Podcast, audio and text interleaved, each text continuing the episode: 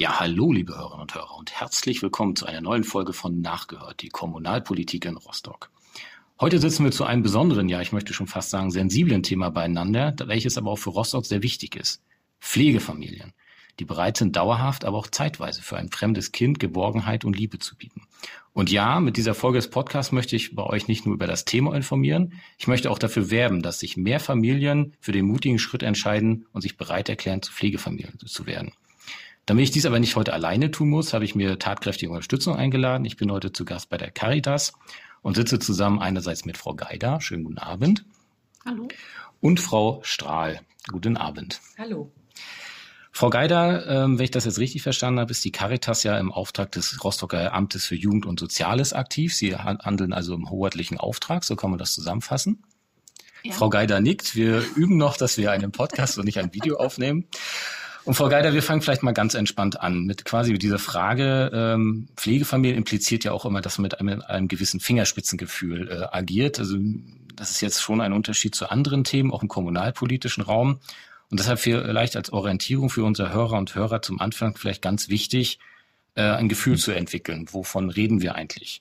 Das vielleicht mal ganz einfach die, zum Beginn die Frage, wie viele Anfragen zur Ver Vermittlung von Pflegekindern bekommen Sie eigentlich so pro Jahr? Und wie viele potenzielle Pflegefamilien melden sich bei Ihnen? Ja, also seit äh, Anfang 2021 ähm, bis jetzt haben wir um die 50 Anfragen vom Amt für Jugend, Soziales und Asyl bekommen zur Vermittlung eines äh, von Kindern in Pflegefamilien. Und ähm, die Frage, wie viele melden sich so, um Pflegefamilie zu werden, ähm, die ist ein bisschen schwieriger zu beantworten, weil ähm, viele Kurse, die wir sonst angeboten haben, in den letzten zwei Jahren nicht stattgefunden haben, in denen wir ja Pflegeeltern vorbereiten. Und ähm, das wirklich eine Zahl unter zehn auf jeden Fall ausmacht. Und wenn man dann das mal im Verhältnis sieht, wie viele Kinder ähm, ein, ein familiäres Zuhause bräuchten, ob es nur kurz oder eben doch längerfristig, ähm, ja, wir können das einfach nicht gut beantworten mit vorhandenen Pflegefamilien. Das sind einfach zu wenig. Also Fakt ist, es gibt zu wenig. Und wenn ich es jetzt richtig verstanden habe, ist auch spätestens jetzt durch die Pandemie einfach das, der Nachhall, wenn man es so nennen möchte, an interessierten Familien deutlich zurückgegangen. Also ich, wir haben sonst immer zweimal im Jahr die Möglichkeit, einen Kurs anzubieten. Da haben immer so um die 15 Personen teilgenommen. Das sind ähm, meistens ja so sechs, sieben, acht Familien. Und ähm, ja, dann bleiben auch nicht, also wenn ich jetzt vom Kurs spreche, dann, dann heißt das, das macht man drei Monate lang, immer abends trifft man sich und bereitet sich gut auf das Thema vor. Und ähm, aktuell ist es eben so, wir mussten Kurse ausfallen lassen. Das heißt, das waren dann eher Einzelgespräche mit Familien, äh, wenn denn welche vorhanden waren. Aber auch so ist unser Eindruck, ähm, die Zahl geht zurück, überhaupt der Menschen, die sich erstmal auch den ersten Schritt, also erst den ersten Schritt machen und sich dafür interessieren. Und ich denke schon, also wir vermuten schon, dass das auch mit der aktuellen Situation zusammenhängt, weil vielleicht auch andere Lebensthemen gerade eine Rolle spielen, weil die eigene Sicherheit gerade eine Rolle spielt, was beruflich so los ist, wie es mit den eigenen Kindern äh, in der Schule, im Beruf weitergeht. Ähm, ich könnte mir vorstellen, dass da ganz viele andere ähm, ja, Themen einfach vorne aufliegen, dass man sich jetzt nicht gerade die Frage stellt, Mensch, wie könnte ich äh, auch noch zusätzlich jetzt ein, ein Pflegekind unterstützen? Und wenn man jetzt mal versucht zu abstrahieren, wer sich hier meldet, wer ist das eigentlich, äh, wer Pflegefamilie sein möchte? Sind das ausschließlich Häuslebauer oder geht das quasi durch die gesamte Stadt? Wenn man sich halt, ich zugegeben, oberflächlich damit äh, befasst, ähm, kriegt man natürlich dann relativ schnell den Eindruck, kann meine Mietwohnung nicht eigentlich zu klein sein dafür, noch ein Pflegekind aufzunehmen? Brauche ich also selbst einen gewissen Lebensstandard, um diesen Schritt tatsächlich gehen zu können? Also das ist ganz, ganz bunt, was das für Leute sind, die sich hier als äh, Pflegeeltern quasi bewerben. Das sind sowohl alleinstehende Menschen, ähm, das sind aber auch gleichgeschlechtliche Paare, das sind ähm, ältere Paare ähm, und, oder auch jüngere Menschen. Also das Durchschnittsalter, kann ich schon so sagen, ist um die, um die 40 würde ich sagen.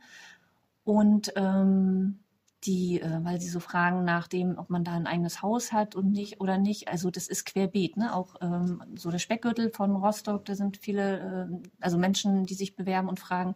Aber es kann auch durchaus ähm, im Stadtteil Dirko oder Groß-Klein durchaus möglich sein, dass da Menschen sind, die sagen, Mensch, ich habe hier ein tolles Familienleben, ich habe ähm, ein großes Herz, ich habe äh, ein großes Interesse an der Übernahme von Verantwortung so im, im Gesellschaftlichen. Und wenn ich das jetzt höre, Pflegekinder, dann wäre das ein Thema für mich. Also da können sich wirklich alle angesprochen fühlen.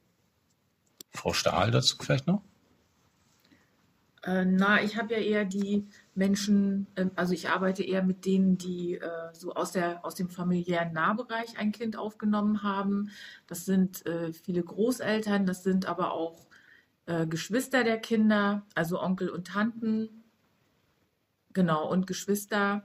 Ähm, und die, also da finden sich viele, die so in den, äh, in, in den gesamten Sozialräumen der Stadt wohnen. Das kann man so sagen. Also ich bin im Prinzip in allen Stadtteilen der Stadt unterwegs und ähm, ja.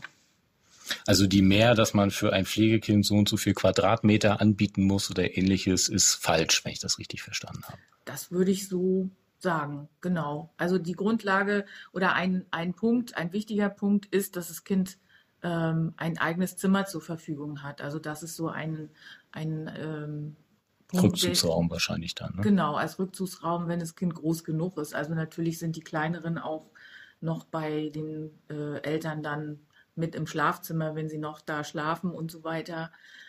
Äh, aber genau, grundsätzlich ist es wichtig, dass es einen Rückzugsraum gibt. Das ist auch eine, eine Maßgabe des Jugendamtes. Ne? Das mhm.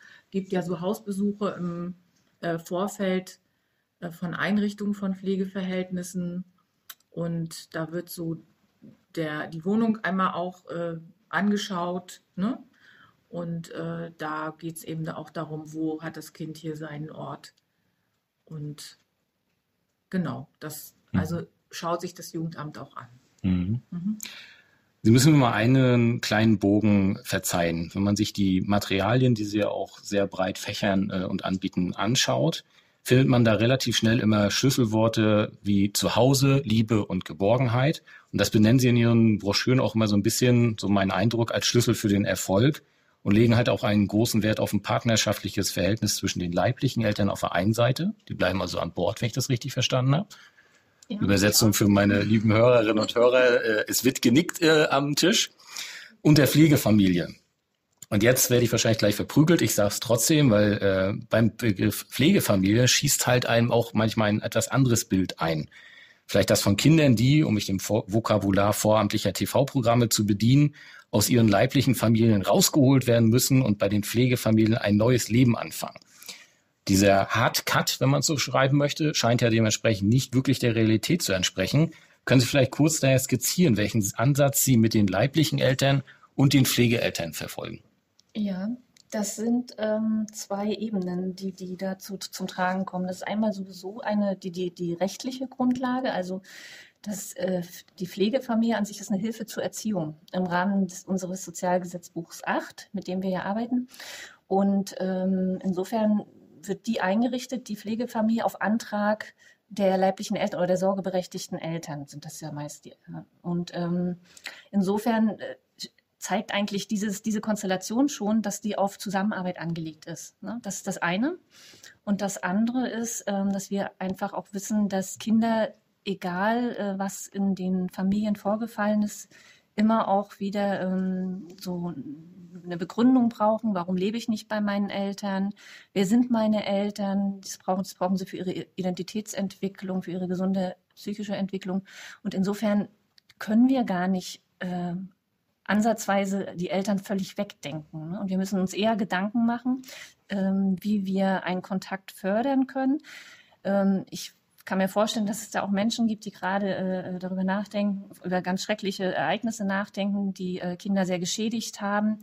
Ähm, das ist auch richtig, das wird auch immer sich gut angeguckt. Ähm, und ähm, natürlich gibt es auch die Konstellation, dass äh, ein, eine große Krise in einer Familie ist, wo Gewalt eine Rolle spielt oder auch sexueller Missbrauch. Und es natürlich sofort gehandelt werden muss, agiert werden muss und die Kinder in Obhut genommen werden müssen. müssen. Aber auch danach findet ja ein Prozess statt, wo geguckt wird, wie kann man dem Kind gut helfen, wo ist es sicher untergebracht. Und all das ist auch der Versuch ähm, zu gucken, inwieweit können Eltern als Eltern noch weiterhin zur Verfügung stehen. Und aber das ist eben auch unsere Aufgabe, das mit zu begleiten, zu gucken, wo macht es Sinn, wo ist es schwierig und was braucht es dann an Begleitung auch. Können ja. Sie vielleicht ein, ein, paar Sätzen umschreiben, wie diese Vermittlung eines Kindes dann in die Pflegefamilie erfolgt? Ähm, also ab Anfrage, das ähm, macht ja dann in, in, der Regel das Jugendamt, ähm, dass ein Kind in die, in die Pflegefamilie soll, geht es bei uns eigentlich los, dass wir dann in unserem kleinen Pool äh, schauen, welche Familien stehen so zur Verfügung für dieses jeweilige Kind ähm, und ähm, besprechen das erstmal mit dem Jugendamt selbst und mit den Eltern. Und, oder manchmal ist ja auch ein Vormund da, wenn die Eltern nicht das Sorgerecht haben. Und dann lernen wir das Kind kennen. Manchmal ist es im Notdienst gerade untergebracht oder es ist bei einer Bereitschaftspflegefamilie. Manchmal sind die Kinder auch schon länger in Wohngruppen untergebracht. Und die Idee ist eigentlich immer zu gucken, dass wir erst die Eltern mit ins Boot holen, mit denen besprechen, was ist für ihr Kind, was denken sie selber auch, was für ihr Kind eine gute Unterbringung wäre. Und dann zu gucken, wer passt dazu von den Pflegeeltern. Das ist dann der nächste Schritt, dass Pflegeeltern und Eltern sich in der Regel kennenlernen ganz selten, wenn Eltern nicht da sind, weil sie vielleicht ähm, aus, aus Schamgefühl oder auch ähm, ja, einer großen Trauer oder großen Schmerz gerade nicht zur Verfügung stehen, muss das manchmal auch ohne sie stattfinden. Aber wir sind eigentlich sehr bestrebt, die da mit ranzuholen, die Eltern, damit sie möglichst mit die Entscheidung tragen, dann für die jeweilige Familie, die wir dann empfehlen. Ja, und dann finden Anbahnungskontakte statt mit dem Kind. In den Wohngruppen finden dann, besuchen dann die Pflegeeltern die Kinder in den Wohngruppen und dann ähm, irgendwann gehen die Kinder dann auch mal mit zu den Pflegeeltern nach Hause. Also das ist auch je nach Alter wirklich unterschiedlich lang. Aber es wird sich Zeit genommen, es wird zwischendurch viel darüber geredet. Ne, man muss ja auch gucken, ob die Chemie stimmt, ob ähm, die Pflegeeltern sich das vorstellen können, mit dem jeweiligen Kind auch wirklich den Alltag zu verbringen. Genau. Reicht das so, Esther? Die rhetorische Frage, die man dann immer rausschneiden muss, aber ich lasse sie trotzdem drin. Ja, es reicht, denke ich mal, mit dazu. Äh, geben wir da tatsächlich die Brücke äh, für euch, liebe Hörer und Hörer, nochmal den Hinweis zu geben. Wir bemühen uns hier 15 bis 20 Minuten, wie immer, den Podcast zu halten. Wir sind jetzt bei 12 und ich habe noch eine ganze Seite voller Fragen, wenn es bestimmt schaffen.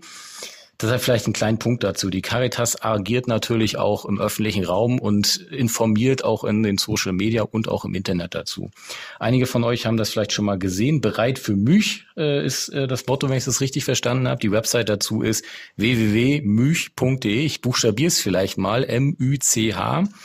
Da findet ihr viele Informationen zu dem Thema weil klar ist, wir können hier heute nur an der Oberfläche kratzen, können aufklären, einige Sachen vielleicht ausräumen und für Aufmerksamkeit werben. Das ist ja der Gedanke, den wir heute hier verfolgen.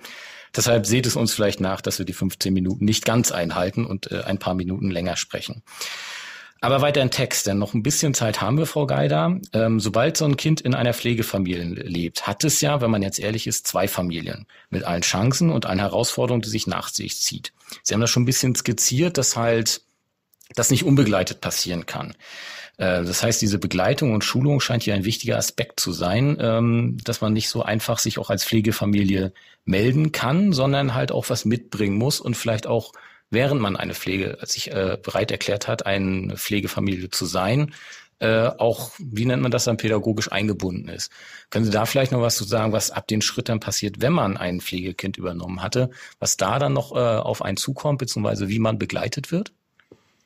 Ja, da kann ich was zu sagen. Ähm, die Begleitung bedeutet bei uns hier im Pflegefamilienzentrum, dass man einen Ansprechpartner hat. Also einer der Kolleginnen und Kollegen, die hier so vor Ort sind, ähm, sind ähm, für alle Themen, die auf einen zukommen, wenn man dann ein Pflegekind aufnimmt, ansprechbar. Die kommen auch mal nach Hause, die lernen das, also die sind im Kontakt mit dem Kind, sie führen Gespräche zu all den Anliegen, die entstehen können. Das können rechtliche Fragen sein. Dann kann manchmal das Thema sein, es muss noch was äh, gekauft werden, weil noch nicht alles da ist. Wie beantragt man das? Ähm, die stellen auch Kontakte zu therapeutischen Hilfen her. Also ähm, das äh, Pflegefamilienleben ist ja total bunt und wir haben einfach wirklich viele Erfahrungen über die vielen Jahre. Wir machen das jetzt schon 13 Jahre, glaube ich. Ja. Und äh, in, äh, Strahl stimmt zu, 13 Jahre ist richtig. Da sind wir mit vielen, vielen äh, Situationen in Kontakt gekommen und haben inzwischen auch viel Kenntnis über Ansprechpartner, im, ein großes Netzwerk. Und das stellen wir dann den Pflegefamilien zur Verfügung. Mhm. Wir machen auch Fortbildungsangebote hier im Sehr Pflegefamilienzentrum. Das gibt Fachtage. Wir veranstalten schöne Feste und feiern vor allem dann, wenn die Corona-Situation es wieder mehr zulässt, wird es wieder viel aktiver. Das war ja auch ein bisschen eingeschränkt gerade. Genau. Also ich muss noch mal kurz mich dem Thema so nähern, wie ich versucht habe, mich darauf vorzubereiten. Ich habe mit Bekanntenkreis, was man so macht, gesprochen und es gab tatsächlich immer so zwei Ebenen, die sich dem Thema genähert haben. Das die eine Ebene, darüber haben wir schon diskutiert, war halt die Frage, wie komme ich zu der Entscheidung, Pflegefamilie zu sein? Das ist ja auch dann, äh, selbst wenn man dann auch eigene Kinder hat oder die schon aus dem Haus waren oder Sie haben das jetzt skizziert, in welchem Setting man dazu kommen kann. Und die zweite, das zweite Thema, was mir ehrlich gesagt auch erst im Gespräch mit einigen Leuten dann aufgekommen ist, die hatten dann quasi schon sich dem Thema so rumgenährt, dass sie gesagt haben, sie denken vom Ende. Indem man halt sagt, äh, ich erkläre mich bereit, ein Pflegekind anzunehmen, aber es ist ein zeitlich begrenzter Rahmen. Und das ist ja nun mal so, dass einem Kind relativ schnell einen ans Herz wächst, ob das nur das eigentliche mhm. eigene ist oder ein Pflegekind sei ja dahingestellt.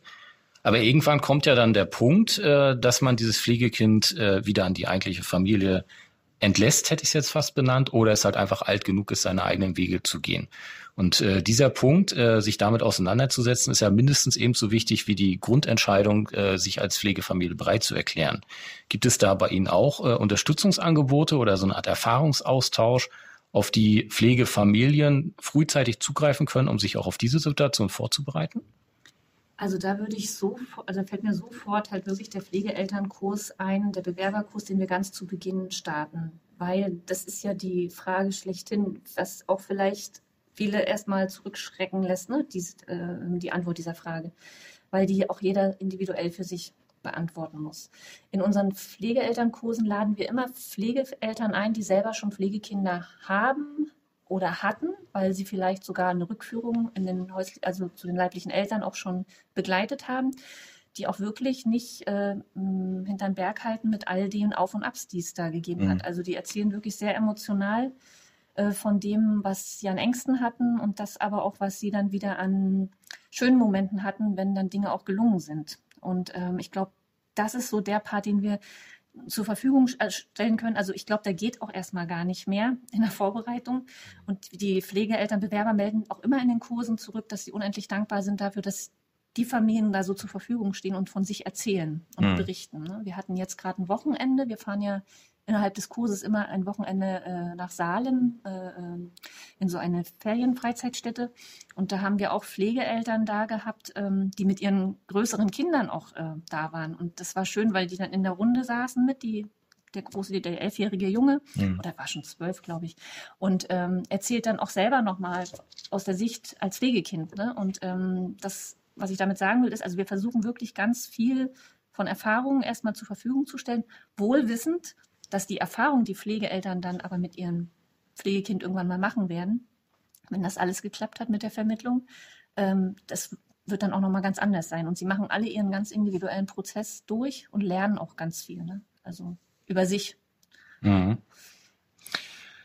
Mit Blick auf die Uhr gehen wir vielleicht mal einen Schritt weiter. Äh, die 15 Minuten haben wir vor drei Minuten überschritten. Alles gut. Ähm, wir reden ja jetzt von Thema, ich habe es am Anfang, glaube ich, mit sensiblen Thema benannt, was man schwierig bewerben kann. Ich kann ja schlicht jetzt Plakate raushängen und das wie äh, Kleidungsgeschäft oder ähnliches bewerben. Oder äh, vor kurzem hatten wir ja Wahlen, wo diverse Gesichter an den Masten hingen. Das ist ja bei der Sache, ich will jetzt nicht sagen unwürdig, aber schwierig äh, zu vermitteln. Das heißt, äh, außer jetzt solchen Gelegenheiten in direkten ähm, Möglichkeiten sich vorzustellen, Sie hatten von diesen Informationsabenden gesprochen, wie machen Sie eigentlich auf das Thema aufmerksam, wenn halt so eine klassischen Formate ähm, relativ schnell an ihre Grenzen stoßen? Ja, wie machen wir darauf aufmerksam? Also genau, wir haben einiges an Material da, ähm, was wir inzwischen ausgeben können, gedrucktes Material. Wir haben eine Webseite, von der Sie, über die Sie ja vorhin auch gerade erzählt haben, wo man sich informieren kann. Und wir versuchen aber auch ähm, öffentlichkeitswirksame Veranstaltungen zu besuchen. Wir hatten zum Beispiel gerade im September mit der Stadtbibliothek eine Lesung äh, organisiert, ähm, wo das Thema ähm, ähm, platziert werden konnte. Da war ähm, die ist, glaube ich, Charlie Hübner. Nee. Charlie Freimuth hieß die Autorin. Alles gut, wir machen einfach weiter. Und ähm, ja, ähm, da, war, da war wirklich gut, gut besucht der Abend und ähm, da kommt ja auch immer ein bisschen Öffentlichkeit zusammen, weil Menschen dann darüber erzählen, auch über eigene Erfahrungen. Das ist nicht immer sofort, dass gleich Pflegeeltern neu gewonnen sind, aber es wird darüber gesprochen, über mhm. das Thema und äh, es ist uns ja auch wichtig, dass sich das verbreitet. Genau, wir hatten jetzt die Möglichkeit genutzt, in den Fraktionen über uns zu berichten. Wir hatten, ähm, wir haben vor im April nächstes Jahr ein Filmamt mit dem LIFO zu machen ähm, wo ähm, Gloria Dürnberger-Stern, ähm, die Regisseurin war, selber Pflegekind war und als Erwachsene einen Film über sich gemacht hat und über ihre Auseinandersetzung mit dem Thema Ich Pflegekind und meine Beziehung zu meiner Mutter und zu meiner Pflegefamilie. Also wir versuchen, so öffentliche Räume zu nutzen. Ich kann gar nicht alles aufzählen. Es wäre dann von der Zeit her dann auch zu viel. Das wird man wahrscheinlich auch auf der Website gut finden können. Ja. Hashtag Schleichwerbung. Genau, okay. ist alles nachzulesen. Gut, jetzt habe ich tatsächlich meinen Faden verloren. Ich rede deshalb einfach mal weiter, äh, liebe Hörerinnen und Hörer. Vielleicht nähern wir uns langsam dem Ende. Ähm, wir haben es, glaube ich, zum Anfang kurz angesprochen, dass tatsächlich äh, seit Beginn der Covid-19-Pandemie die Zahl jener abgenommen hat, die sich als Pflegefamilien aktiv äh, melden wollen. Sie haben, glaube ich, von 50 Kids gesprochen pro Jahr, die dazu kommen. Also jetzt in diesem Jahr, ne? In diesem, okay, in diesem Jahr als Beispiel. Und natürlich wollen wir mit diesem Podcast ja natürlich auch nicht nur für die Arbeit äh, sensibilisieren, die Sie hier leisten, sondern auch dafür werben, tatsächlich neue Interessierte mit dazu zu bekommen. Das heißt, wenn ihr, liebe Hörer und Hörer, tatsächlich jetzt mit diesem Podcast oder auch vorher schon auf das Thema stoßend euch mit dem Thema Pflegefamilien auseinandersetzen wollt, scheut bitte nicht den Kontakt entweder erstmal über die Website, ansonsten natürlich auch sehr gern bei der Caritas. Ich habe jetzt gelernt, die ist direkt in der Krüppeliner Straße. Wir sind hier gerade im tiefsten Regen äh, heute hierher gelaufen, ist trotzdem schnell zu finden. Scheut da nicht den Kontakt und meldet euch. Das ist, glaube ich, der erste Punkt, die Hemmschwelle zu überschreiten, tatsächlich sich damit nicht nur alleine auseinanderzusetzen, sondern halt tatsächlich zu besprechen, was möglich ist. Ich habe ein äh, vielsagendes Nicken links und rechts von mir gerade zu sehen und dann jetzt kommen wir tatsächlich, liebe Frau Geider, liebe Frau Stahl, zu der für Sie schlimmsten Frage, die ich allen am Ende des Podcasts stelle. Wir machen ja hier einen Podcast mit dem Blick der Kommunalpolitik aus Rostock quasi. Und deshalb natürlich auch äh, meine Frage an Sie rückspiegelnd. Wenn Sie jetzt quasi Bilanz ziehen, Sie arbeiten ja auch im Auftrag der Hansestadt Rostock und dabei halt auch äh, sich mal anschauen, was läuft gut, was äh, kann vielleicht verbessert werden. Die Frage, was wäre eigentlich Ihr Wunsch gegenüber der Rostocker Kommunalpolitik im weitesten Sinne? Was würden Sie sich am meisten erhoffen? Ja, ich glaube, wir haben noch genug Potenzial, um die Wertschätzung, die Anerkennung für diese Hilfeform äh, in die Öffentlichkeit zu tragen. Und da denke ich schon, dass die äh, Stadt äh, und die, in der Kommunalpolitik noch ein bisschen mehr passieren könnte. Ähm, denkbar werden Formate wie ähm, äh, zum Beispiel einmal im Jahr ein, ein, ein Dankeschön auch an die Pflegeeltern zu richten, die äh, in dem Jahr äh, ein Kind in, äh, in, Pflege genommen haben, sowohl in Kurzzeitpflege als auch äh, langfristig. Also da könnte man bestimmt schöne ähm, Veranstaltungen äh, draus machen. Und man könnte das öffentlich berichten dazu. Und man würde auch nochmal die, die Stellung ähm, von Pflegeeltern für unsere Gesellschaft, also als die, die, die bieten ja äh, die Möglichkeit, mit einem großen Thema, einem großen Krisenthema, ein Risikothema in unserer Gesellschaft äh, umzugehen, ne, eine Antwort zu finden, ne? nämlich Kinder äh, zu betreuen, die in Situationen aufwachsen oder in sehr belasteten Situationen aufwachsen äh, und gleichzeitig äh, den Eltern auch eine Hilfe zu ermöglichen, ähm, ja, die Kinder gut versorgt zu wissen. Und manchmal, ja, wir arbeiten dran, ne, gelingt es ja auch, dass Kinder wieder zurück in ihre Familien können. Mhm. Und einfach darüber ähm, mehr zu berichten, ich glaube, da kann die Stadt uns wirklich noch einen großen Gefallen tun. Mit diesen Worten möchten wir dann heute auch einen Punkt setzen. Meine Bitte an euch, liebe Hörer und Hörer, nicht nur mit dem Thema befassen, sondern vielleicht den Podcast und gerade diese besondere Folge weiter zu, äh, zu verbreiten. Diskutiert fleißig mit. Mein Name ist Stefan Posselt und ich bedanke mich für eure Aufmerksamkeit.